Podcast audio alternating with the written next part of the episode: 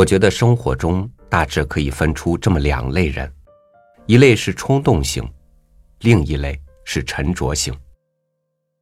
很难说哪种类型就一定会怎样，但终究来说，沉着型更容易找到生活的方向。我属于大多数人的一类，并且和很多人一样，往沉着型迈进着。与您分享冯仑的文章。从容是怎样炼成的？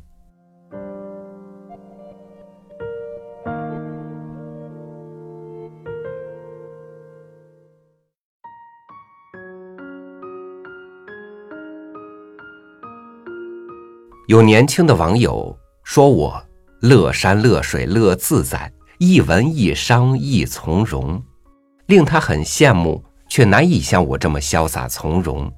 因为想从容却没钱，去挣钱又从容不了。其实，他们现在的状态我也经历过，只是他们没看到，他们看到的只是成功以后的我。也正因为如此，成功在他们眼中成了一种原因，而不是经过。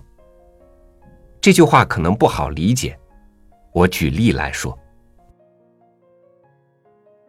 二零一零年，房地产行业受到很大的政策调控，但这一年在半个月之内，有两个房地产界的董事长登上了珠峰，一个是王石，一个是黄怒波。他们是因为有钱才能登上珠峰的吗？肯定不能这么理解。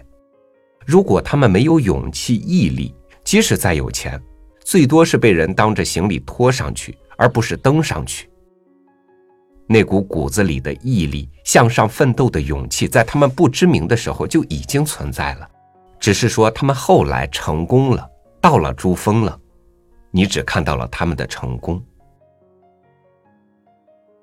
我看了黄怒波在八千八百四十米高峰上朗诵诗的视频，这在人类历史上是绝无仅有的。把氧气拿下来很危险，没有极大的勇气与毅力是做不到的。我和他是同事，我知道他骨子里的奋斗挣扎，也知道在他很小的时候就开始追求自己的理想。这些信息不是很熟悉他的人是很难知道的。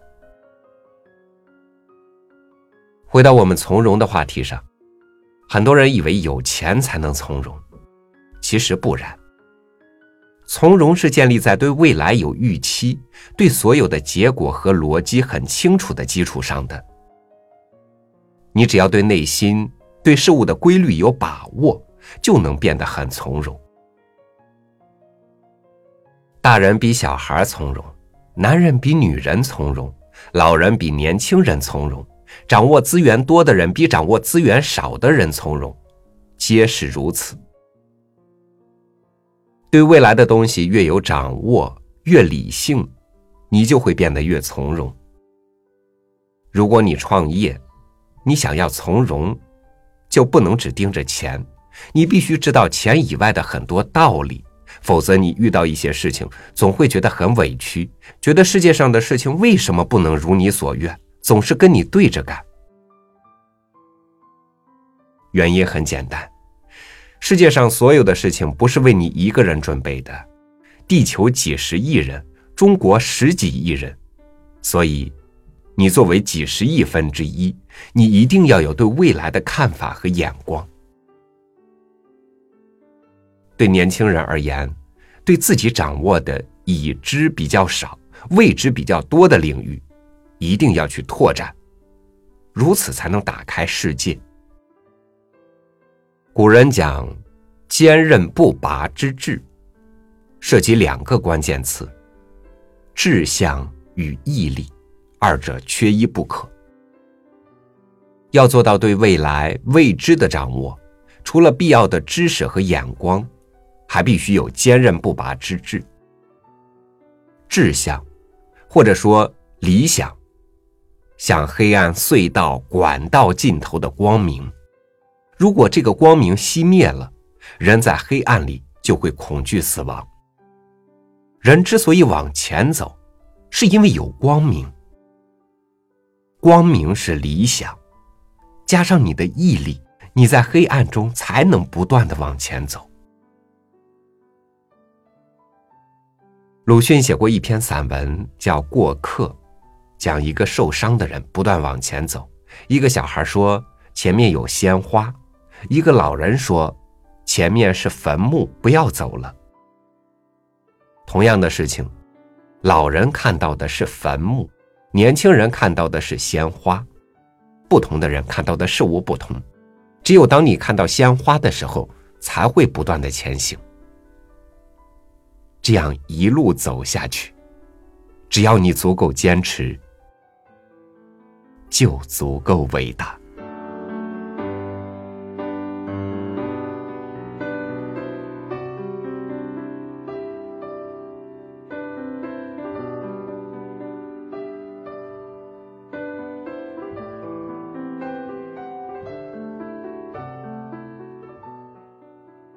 每个人对成功的定义不同。但都总要有生活的目标。如果能有足够的坚持，不为外界所扰的走向向往的方向，你的内心还会少了从容吗？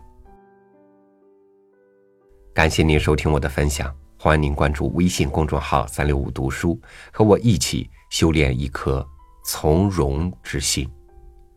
我是超宇，明天见。